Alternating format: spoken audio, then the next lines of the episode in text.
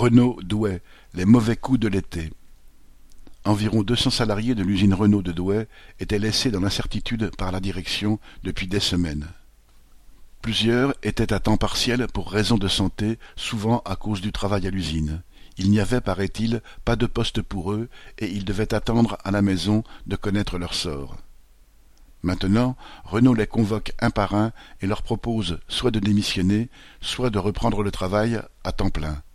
Renault veut supprimer des emplois et, pour les dirigeants du groupe, tous les moyens sont bons. Au journal Les Échos, le directeur de Renault Electricity a expliqué comment il compte gérer cette nouvelle filiale créée en regroupant les usines de Douai, Maubeuge et Ruiz.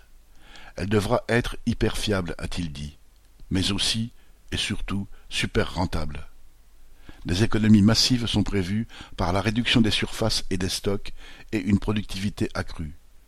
Les accords Renault ont été renégociés durant dix-sept mois à la baisse, bien sûr, avec les syndicats qui ont tous signé l'accord de création de la filiale. Un des arguments avancés pour signer l'accord était qu'il y aurait des embauches. Mais les quatre cents embauches prévues viendront, si elles viennent, après les quatre mille six cents suppressions d'emplois prévues dans le groupe, et ces embauches de jeunes se feront à des salaires inférieurs aux salaires Renault actuels au prix du marché, dit le directeur, qui s'apprête à faire son marché à bas coût.